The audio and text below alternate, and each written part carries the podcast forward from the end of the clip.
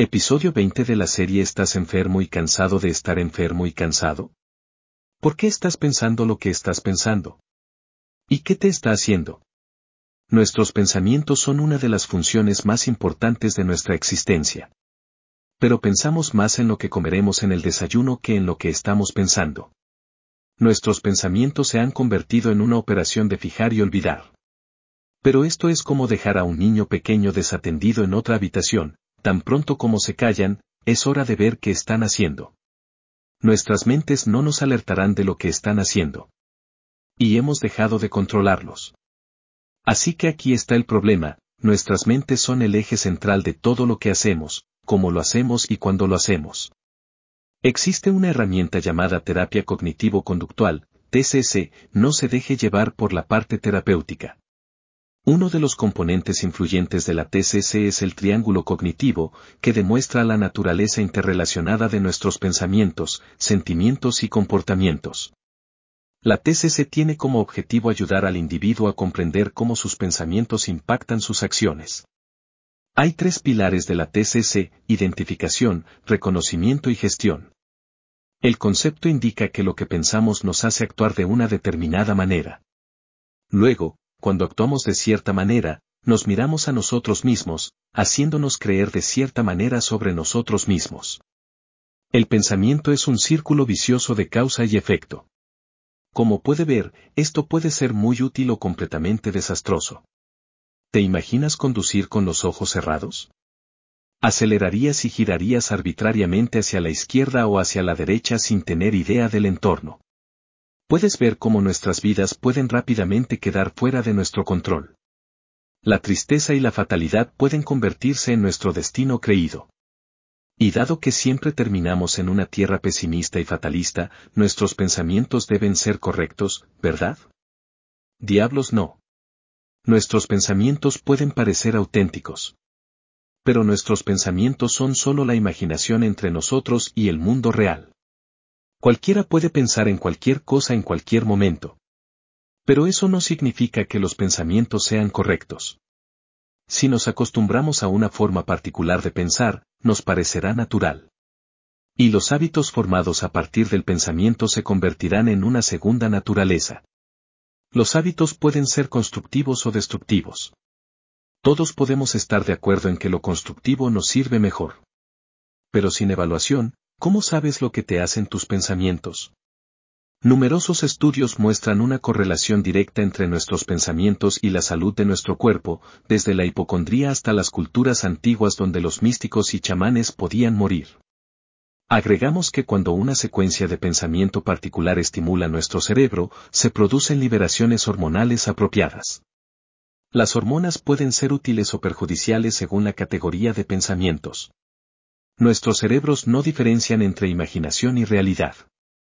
En consecuencia, podemos enviar nuestro cuerpo a mil viajes mientras estamos sentados en una silla de nuestra casa o lugar de trabajo. Sorprendentemente, cada día nuestra mente se ve inundada por un flujo constante de pensamientos que van desde tareas cotidianas mundanas hasta contemplaciones más profundas sobre la vida y el mundo que nos rodea. Según las investigaciones, una persona media tiene aproximadamente 60.000 pensamientos al día. Según la National Science Foundation, el 80% de nuestros pensamientos son despectivos y el 95% son repetitivos. Desafortunadamente para nosotros, son muchos pensamientos negativos y repetitivos. Todos tenemos pensamientos y sentimientos sobre nosotros mismos y aspectos integrales de nuestras vidas, relaciones, trabajo y escuela. Como puedes ver, hay mucho poder sobre nuestras vidas que dejamos al azar. Eso es peor que darle a un extraño su tarjeta de débito y la contraseña del cajero automático y no verificar el saldo de su cuenta. Pero igual de destructivo, si no más. Quiero que pruebes un ejercicio rápido durante los próximos 20 segundos, sin distraerte. No pienses en elefantes. Hagas lo que hagas, deshazte por completo de los elefantes de tu mente. Estoy seguro de que rápidamente descubriste que eso era todo lo que se te ocurrió. ¿Deberíamos girar nuestras ventas a favor o en contra del viento? Aunque no seas capitán de velero, sabes la respuesta. Bien, no estamos navegando, pero usemos los vientos de nuestra mente. Sabemos que tenemos alrededor de 60.000 pensamientos diarios y el 95% son repetitivos. Aprovechemos el poder natural de nuestra mente dominando el arte de pensar cosas buenas.